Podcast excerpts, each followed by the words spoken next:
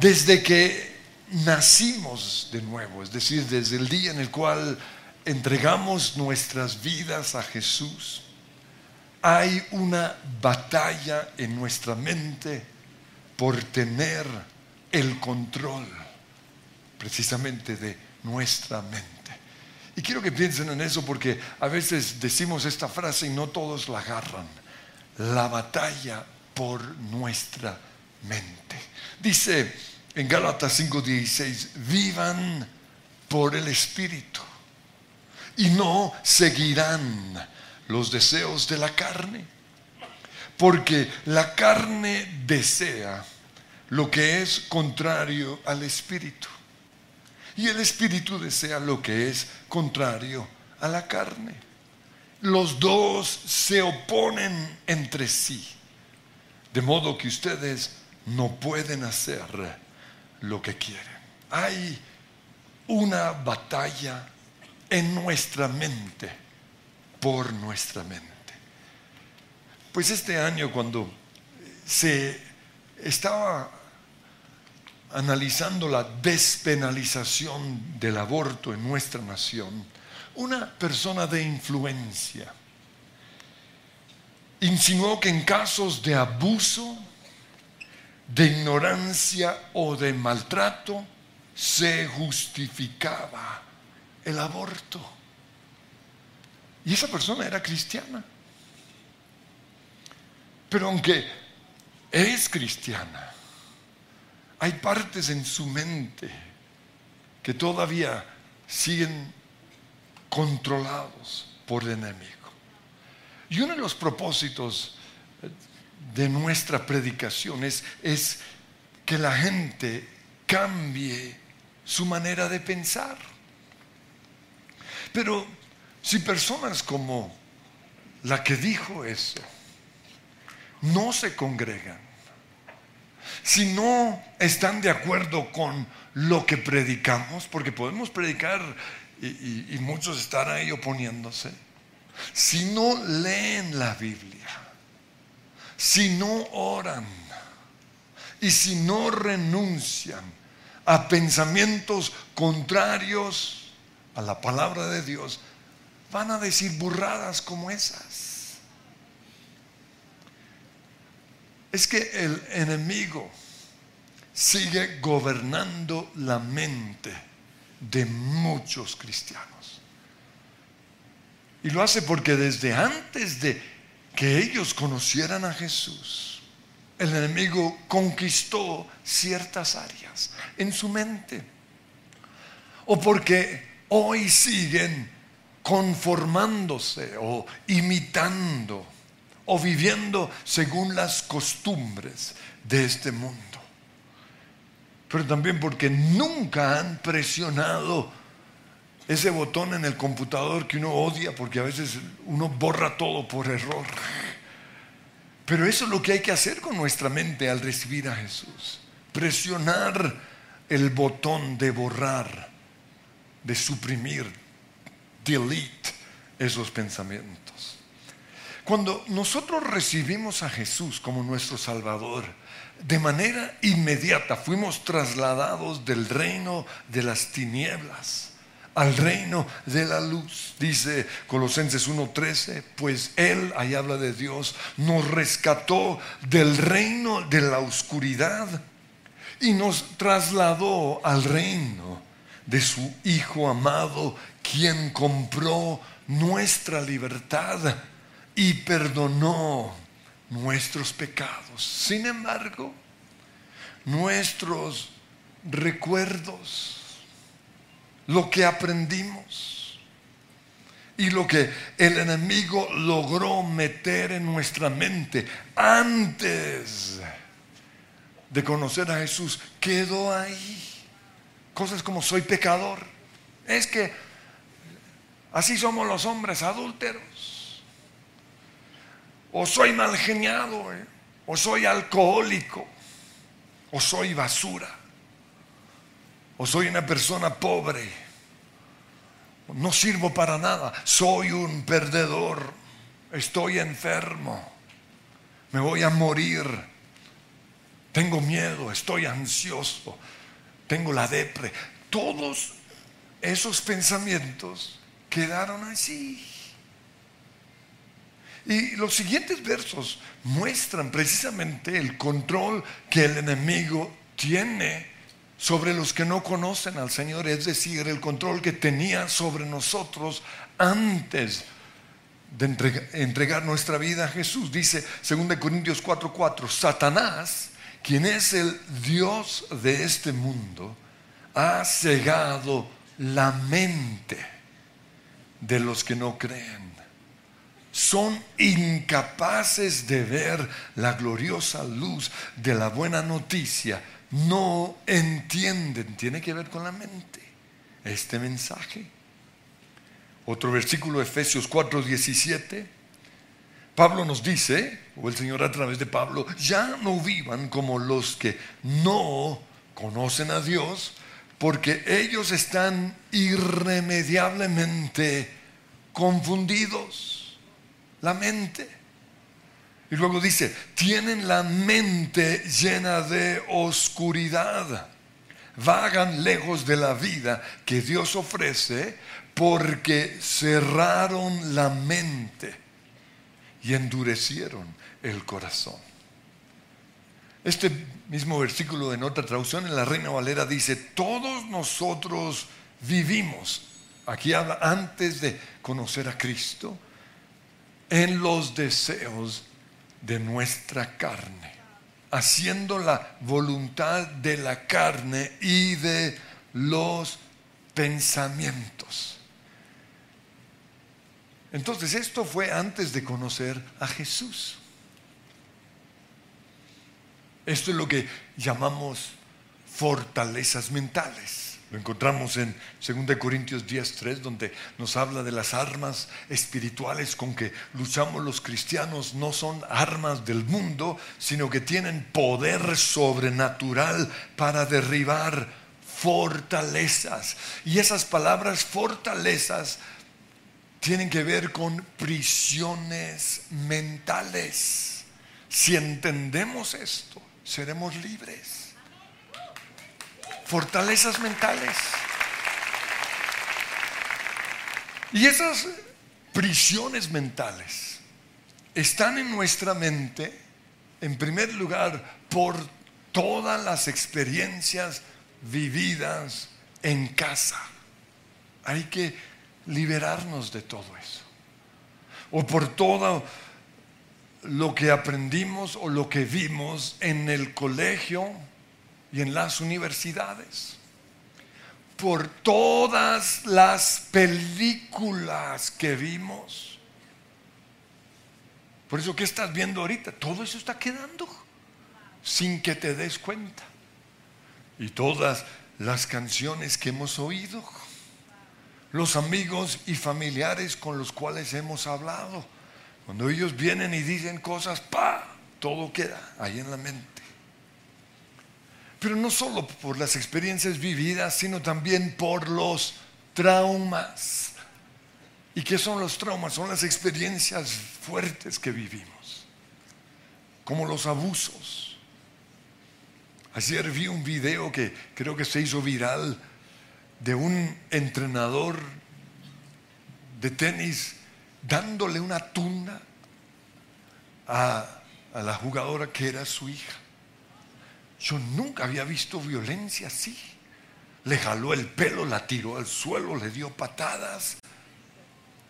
Y luego otra jugadora muy conocida de tenis dijo, eso no es nada comparado a lo que mi papá me hizo. Nosotros no nos imaginamos los traumas que tienen que soportar muchos. Y hay otros traumas, la muerte de un ser querido, el divorcio de los papás. Eso es un trauma. Y como ya he dicho antes, no estamos atados a los traumas de nuestro pasado, sino a las mentiras que creímos por esos traumas. Porque muchos renuncian al trauma. El trauma ya fue la mentira que creí por ese trauma. Una niña que es abusada sexualmente cree que es una prostituta. Esa es la mentira. Un niño que es abusado cree que es gay. Esa, esa es la fortaleza mental. Una persona que se le dicen cosas hirientes cree que no sirve, que es un perdedor, que no merece ser amado. Entonces, todo esto fue antes de conocer a Cristo. Sin embargo, el diablo, aún después de conocer a Jesús, sigue poniendo pensamientos. Por eso hoy hay cristianos que se acuestan con su novia, que se emborrachan, que dicen groserías, que dicen mentiras que viven con miedo, que son pesimistas, que se divorcian o que creen que pueden hacer todo lo que ven en Netflix. Y por eso miren lo que dice Romanos 1:21, aunque conocían a Dios, resalto, eran son cristianos, no lo glorificaron, sino que llegaron a tener pensamientos vanos, todo está en la mente. Porque la mente es el centro de control de todo nuestro ser. Y ahí es donde el enemigo va a trabajar. Y se oscureció su necio corazón. Este versículo en la traducción viviente dice, ellos conocieron a Dios, pero no quisieron adorarlo como Dios, ni darle gracias. Son los que llegan tarde a la alabanza. En cambio, comenzaron a inventar ideas necias sobre Dios. La nueva idea, Dios es amor. Por eso Dios acepta ciertos comportamientos. Son ideas necias acerca de Dios. Y como resultado, la mente les quedó en oscuridad y confusión. Pero cuidado, aquí está hablando de nosotros, cristianos. Esto nos puede pasar a nosotros. Le pasó a David, un hombre conforme al corazón de Dios. Dice 1 Crónicas 21.1, Satanás se levantó contra Israel y provocó que David hiciera un censo. Provocó. De repente tuvo un antojo, unas ganas. Cuidado, no nos dejamos llevar por los antojos. Y por eso el, el ayuno es tan importante, porque es una forma de ejercer control. Si no controlo mi comida, tampoco voy a controlar una, una provocación como esta que el enemigo puede poner de repente en mi vida. Lo puso en Judas. Judas era una persona como nosotros. Dice Juan 13:2, el diablo ya había incitado. ¿Tiene que ver con qué? Con la mente. ¿Qué estás poniendo en tu mente? Ya había incitado a Judas para que traicionara a Jesús.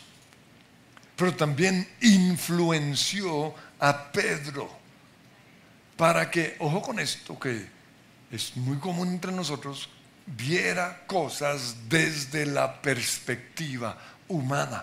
Ese fue el pecado de Pedro. ¿Cómo lo sé?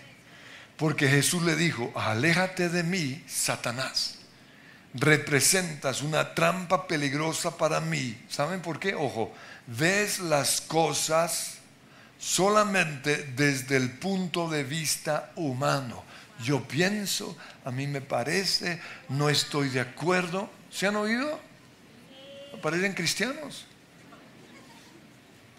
No desde el punto de vista de Dios. Tengan presente esto. PH o PD.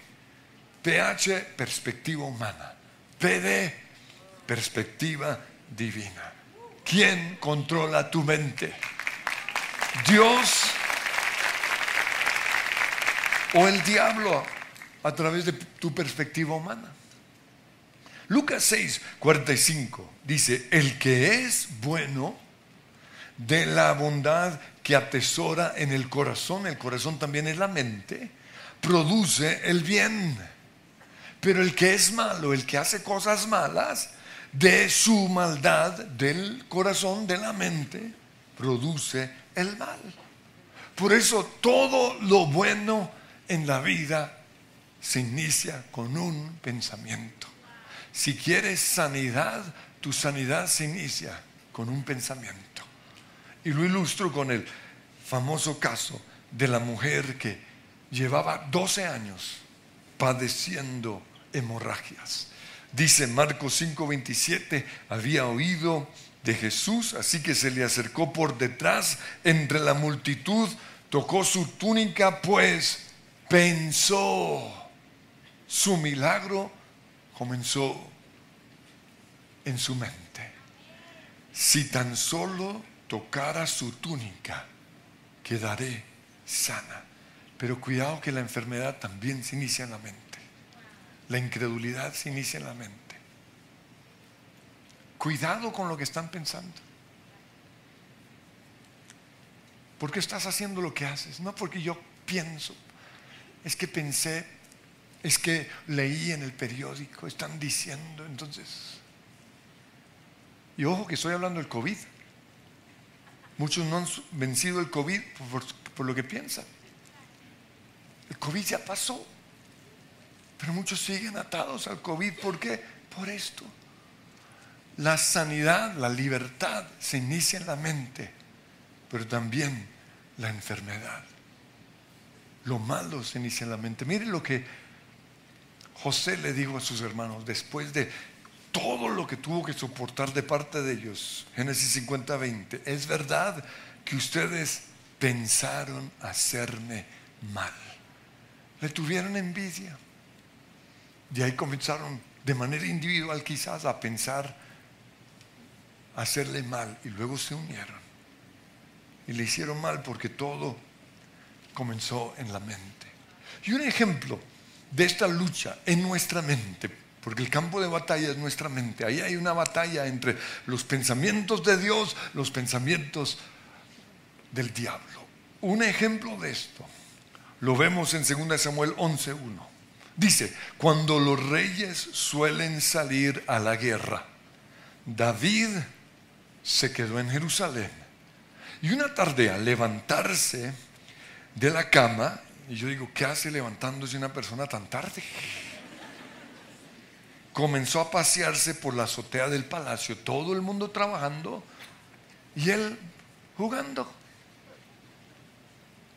viendo internet, viendo Netflix. Y desde allí vio una mujer que se estaba bañando Menos mal eso no se ve en Netflix. Y la mujer era sumamente hermosa. Y en ese momento comenzó esa lucha en su mente entre los pensamientos de Dios y los pensamientos del diablo. ¿Recuerdan esas eh, tiras cómicas en donde de repente sale un demonio y luego el angelito? Eso es verdad. Y esto que comparto es lo que pasa con todos nosotros. Los hombres cuando vemos una mujer bonita, vienen los pensamientos de Dios, no lo hagas, no la llames, no le digas nada, no sigas pensando en ella. A David le dijo, no le invites a tu palacio, no le escribas en Facebook No te involucres. No oigas esa canción que te va a afectar. Piensa en las consecuencias si la embarras. Se te acaba tu vida. Tu ministerio, si tienes ministerio, vas a perder credibilidad, tus hijos no van a creer en ti, te vas a enfermar, te va a dar depresión, la espada jamás se apartará de tu casa y se detendrán las bendiciones. Eso es, son los pensamientos de Dios. Pero al otro lado venían los otros pensamientos. Ay, no hay nada de malo. Solo estás viendo. No vas a pecar con, con ella. Y cuando cedemos ese pensamiento, ay, es solo un café. Luego es, es una aventura. Todos lo están haciendo. Nadie se va a enterar. Te lo mereces. Porque has estado leyendo la Biblia, has estado oyendo la iglesia, te lo mereces. Dios te perdona, no has oído mensajes de la gracia, Dios te perdona. Pablo describe la batalla del cristiano para llevar esos pensamientos cautivos. En 2 Corintios 10 del 3 al 5 dice, las armas con que luchamos no son del mundo, sino que tienen poder divino para derribar fortalezas. Destruimos argumentos y toda altivez que se levanta contra el conocimiento de Dios y llevamos cautivo todo pensamiento. Habla de todo, porque algunos llevan cautivos tres pensamientos. No, son todo pensamiento para que se someta a Cristo. En la traducción viviente dice, capturamos los pensamientos rebeldes, los capturamos y los clavamos en la cruz. Entonces quiero mostrar la diferencia entre los que han dejado que esa batalla por su mente la gane el diablo con los que han dejado que lo gane el Espíritu Santo. Dice Romanos 8:5, los que están dominados por la naturaleza pecaminosa, en otras traducciones dice por la carne, piensan en cosas pecaminosas pero los que son controlados por el Espíritu Santo piensan en las cosas que agradan al Espíritu. ¿En qué piensas? Porque eso te va a mostrar quién ganó la batalla por tu mente. Y somos nosotros los que decidimos quién va a ser el ganador. Dice Romanos 12:2 no imiten las, las conductas ni las costumbres de este mundo, más bien dejen que Dios, si ves, una acción mía. Tú, Andrés, tienes que dejar que Dios te transforme en una persona nueva al cambiar, al cambiarte la manera de pensar. Lo que pasa es que en esa batalla por nuestra mente hay un caballero que es el Espíritu Santo y hay un mentiroso, manipulador, un profesional en engañar que se llama el diablo. El Espíritu Santo nunca nos va a obligar a que le entreguemos el control de nuestra mente. En cambio, Satanás el padre de mentira, el manipulador más poderoso, sí. ¿Recuerden lo que le dijo a Eva? Génesis 3.1, de veras Dios les dijo que, de veras, o sea, cuestiona a Dios. ¿Qué es lo que hoy se cuestiona? En las iglesias cristianas, con respecto a ciertas áreas, ¿de veras Dios dijo eso? No es que eso fue el Antiguo Testamento. ¿De veras Dios dijo? Luego le digo, no vas, no es cierto lo que Dios dice, Dios es el mentiroso, no van a morir. Dios sabe que cuando hagan eso, uff, el diablo es mentiroso y manipulador. Él sabe cuáles son nuestras debilidades. Él sabe el que tiene la debilidad del trago, la debilidad de las mujeres, de los hombres, del juego. Él sabe. Y ahí es donde está el ataque. Él conoce nuestras inseguridades, nuestros temores, nuestras ansiedades, los patrones de pensamiento que heredamos de nuestros papás. Él los conoce. Y alrededor de eso va a poner pensamientos, va a poner videos, va a poner obsesiones en nuestra mente. El diablo también, dice la Biblia, se viste como ángel de luz y manipula los versículos de la Biblia para engañar a los cristianos. Pero también Él nos va a obsesionar por nuestras interpretaciones, que no son verdades absolutas, o nuestros puntos de vista. ¿Saben para qué? Para sacarnos de la iglesia. Porque yo, yo voy a decir cosas que van a chocar con las interpretaciones de otros.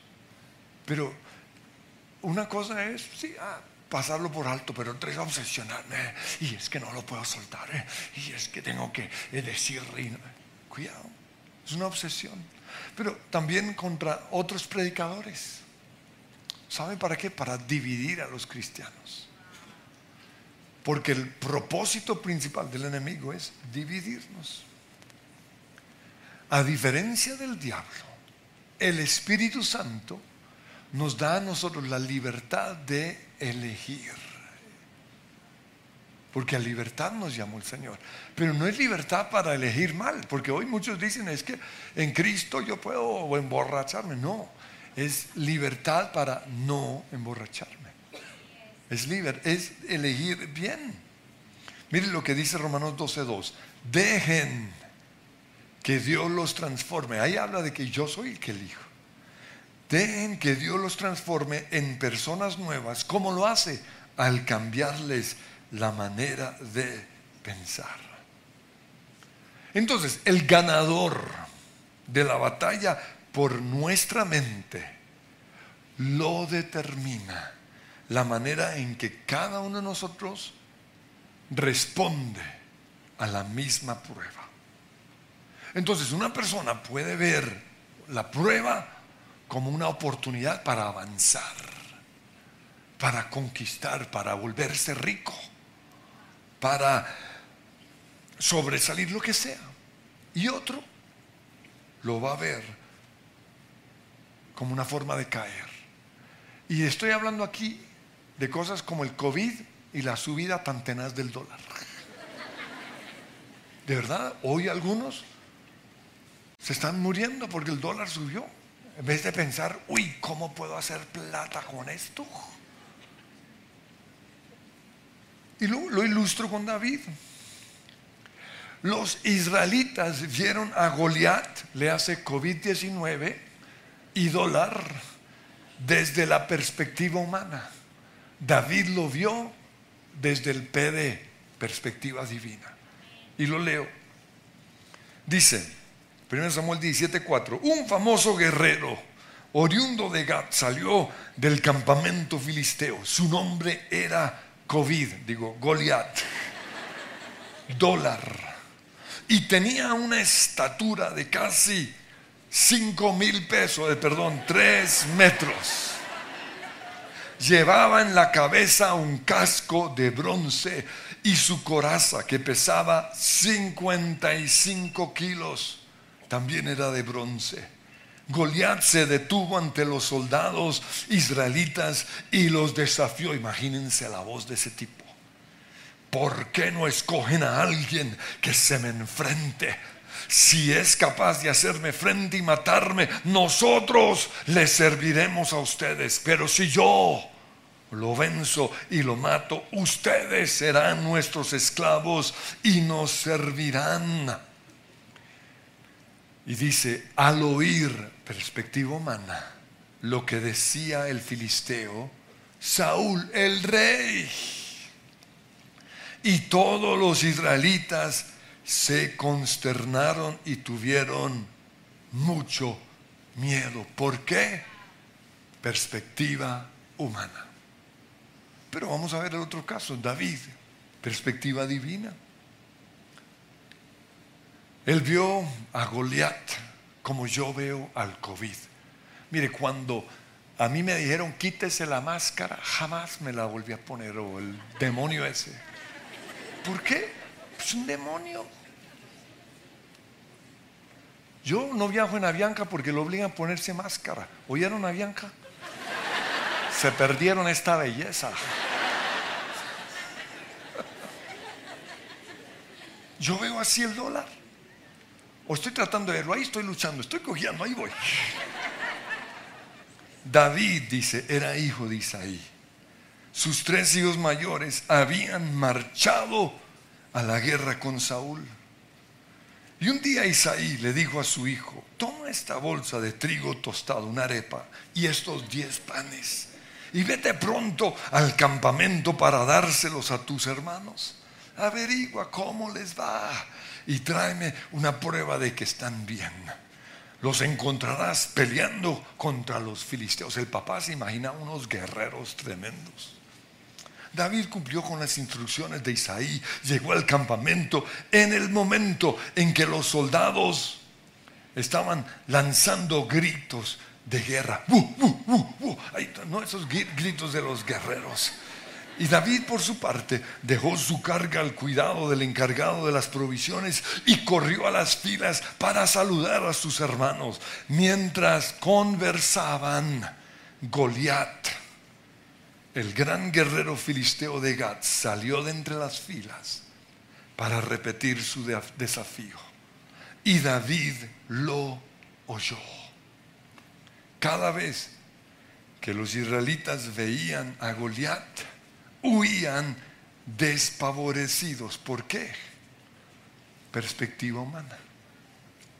Algunos decían, ven a ese hombre que sale a desafiar a Israel a quien lo venza y lo mate el rey, lo colmará de riquezas, además le dará su hija como esposa y su familia quedará exenta de impuestos aquí en Israel. La reforma tributaria está en la Biblia. David preguntó a los que estaban con él, ¿qué dicen que le darán a quien mate a ese filisteo? Pero añade, ojo, y salve así el honor de Israel. ¿Quién se cree este filisteo pagano? ¿Quién se cree este COVID o este dólar o lo que sea su situación? ¿Quién se cree? Que se atreve a desafiar al ejército del Dios viviente, que se atreve a intimidar, a atemorizar a los cristianos. Al que lo mate, repitieron, se le dará la recompensa anunciada. Y dice, algunos oyeron lo que había dicho David, se lo contaron a Saúl y éste mandó a llamarlo. Entonces David le dijo a Saúl, perspectiva divina, PD, nadie tiene por qué desanimarse a causa de ese filisteo. Yo mismo iré a pelear contra él. El ganador en su mente, ¿quién es Dios? Pero Saúl replicó, perspectiva humana, ¿cómo vas a pelear tú solo contra este filisteo? No eres más que un muchacho mientras que él ha sido un guerrero toda la vida. Y volvemos a ver el P de perspectiva divina. David le respondió, a mí me toca cuidar el rebaño de mi padre. Cuando un león o un oso viene y se lleva una oveja del rebaño, yo lo persigo y lo golpeo hasta que suelta la presa. Y si el animal me ataca, lo agarro por la melena y lo sigo golpeando hasta matarlo. Si este siervo de su majestad ha matado leones y osos, lo mismo puede hacer con ese COVID pagano o con ese dólar? Lo mismo. Porque está desafiando al ejército del Dios viviente. Y podría meter otros nombres ahí, no lo quiero meter. De ciertos gobernantes. El Señor que me libró de las garras del león y del oso también me librará del poder de ese filisteo. Pregunto, ¿quién gana la batalla en tu mente? ¿La perspectiva divina o la perspectiva humana? Pues hoy tienes que tomar decisiones. Porque la diferencia entre los que son como David y los que son como los israelitas es la forma en que cada uno procesa en su mente los eventos de su vida. Y eso determina lo que sentimos y lo que hacemos. Todo está en la mente. ¿Cómo estás procesando? Porque uno se imagina lo peor. Me van a matar. Los llama el jefe, me van a echar del trabajo. ¿Se imaginan lo peor? Me van a robar. Me voy a enfermar, me va a dar COVID, me voy a morir. Pero otros se imaginan lo mejor. Ay, me van a dar un ascenso. Cuando los llaman a nadie o nada me puede hacer daño. Me voy a sanar. O cuando yo entro, todo demonio, todo COVID aparta, eso salen las bacterias huyéndome. O sea, todo está aquí.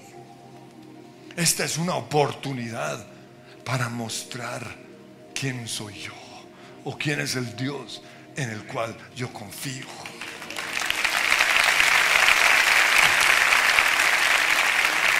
Yo cada uno de nosotros de manera individual decidimos el ganador de esa batalla. Para borrar toda esa mentira, ¿no? Presionar delete, ¿qué tenemos que hacer? son cuatro o cinco puntos. Lo primero, creer que tenemos la mente de Cristo. Dice 1 Corintios 2:16, pero nosotros entendemos estas cosas. Y el contexto del capítulo, para no tener que leerlo, son las cosas maravillosas que Dios nos ha dado. ¿Por qué entendemos esto? Porque tenemos la mente de Cristo. Hay que creerlo. Todas las mañanas yo en mi tiempo de oración declaro, yo tengo la mente de Cristo. Y créame, yo soy un bruto. No me acuerdo nombres. En mi humanidad pero cuando estoy bajo la unción del Señor, tengo la mente de Cristo. Y eso es lo que hay que declarar. Segundo, tenemos que arrepentirnos de esos pensamientos. Y recuerden que la palabra arrepentimiento en el griego es metanoneo, que significa cambio de mente.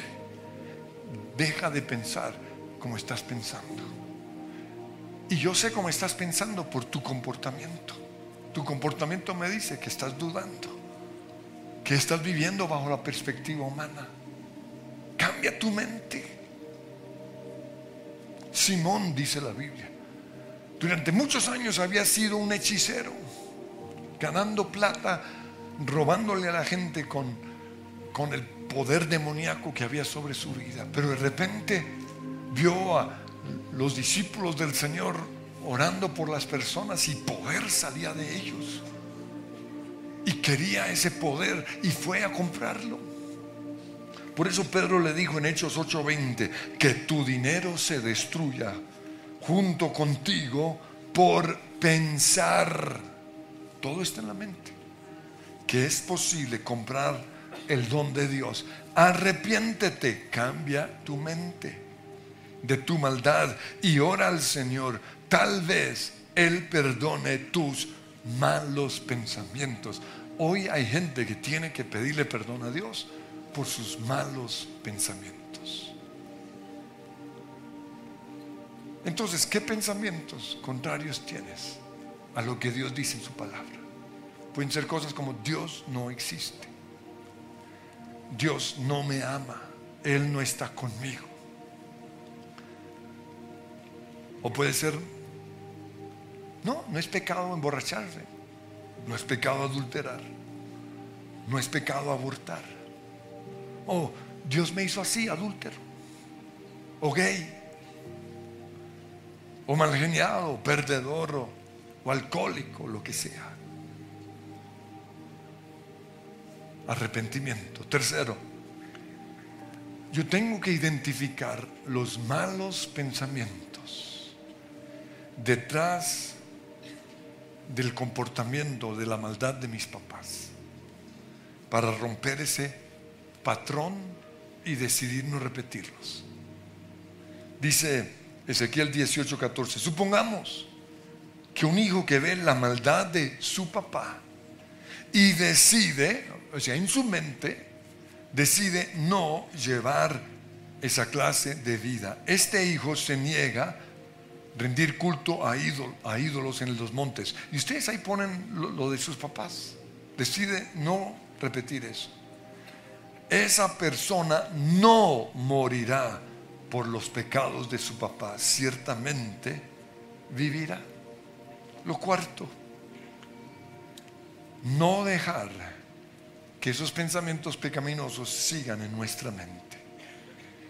Romanos 6:12, no permitan ustedes que el pecado reine en su cuerpo mortal, ni obedezcan a sus malos deseos. Más bien, ofrézcanse a Dios. Y finalmente, y esto es lo más lindo, es dejar que Dios nos transforme. Miren estos versículos, Efesios 4:23. Dejen que el Espíritu les renueve los pensamientos y las actitudes. Pónganse la nueva naturaleza. O oh, Romanos 12:2. Dejen que Dios los transforme en personas nuevas. ¿Cómo? Al cambiarles la manera de pensar. ¡Wow! Eso es lo que yo hago en mis mañanas de oración. Yo me callo, identifico esos pensamientos y yo dejo que Él me los cambie. Así de sencillo es. La oración es un tiempo en el cual discernimos todo eso para cambiar, arrepentirnos y dejar que Él nos transforme. Quiero que nos pongamos en pie y Señor te doy gracias. Porque fuimos trasladados del reino de las tinieblas al reino de la luz. Y quiero que crean eso. Y estamos sentados con Cristo en los lugares celestiales. Y tenemos la mente de Cristo.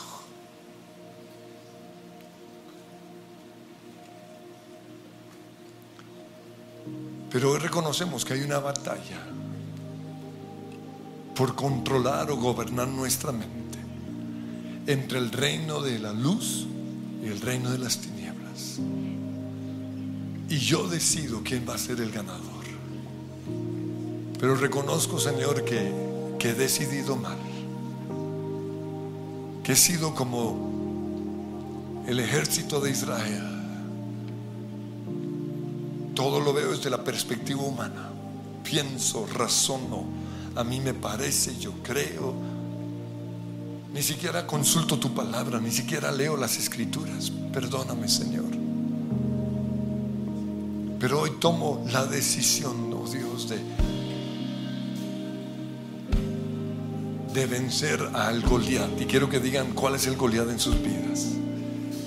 El Goliat del COVID, el Goliat del dólar, el Goliat del... Cada uno lo va a decir. Y no voy a oírlo más desde la perspectiva humana. Renuncio a temblar. Renuncio a ser de los que salen corriendo. Renuncio a darle lugar. En el nombre de Cristo Jesús. Hoy me levanto como esa nueva generación del, del cual cantábamos antes esa nueva generación, oh Dios, que va a cambiar a esta nación. Y en vez de ver Como el fin de mi vida, lo veo como una oportunidad. Yo voy a vencer, yo voy a salir adelante. Yo voy a vivir bajo la perspectiva de Dios. Pongo mi vida hoy sobre el altar y renuncio a estos pensamientos y empiecen a renunciar a los pensamientos que Dios claramente les ha dicho que deben irse de su mente. Cambio estos pensamientos, te los entrego a ti en el nombre que es sobre todo nombre. Y quiero oraciones específicas en el nombre que es sobre todo nombre. Porque mi sanidad se inicia el momento en el cual debo de pensar como vengo pensando hasta el día de hoy. Porque mi matrimonio va a florecer cuando cambie mi manera de pensar. Porque nuestra nación va a comenzar a ser bendecida cuando nosotros los colombianos cambiamos nuestra manera de pensar. Y esto lo vamos a iniciar aquí en nuestra iglesia, allí en nuestras casas, los que están conectados. Hoy cambio mi manera de pensar. Ya no más veré el mundo o las circunstancias desde la perspectiva humana. Hoy la veo desde tu perspectiva en el nombre de Cristo Jesús. Gracias, Señor. Lo verdadero, lo justo va a llenar mi pensamiento con poder renovarás. Lo verdadero, lo justo va a llenar mi pensamiento con poder renovarás. Si les gustó este video, pueden suscribirse al canal de El lugar de su presencia en YouTube. De esa manera gozará de todos nuestros beneficios.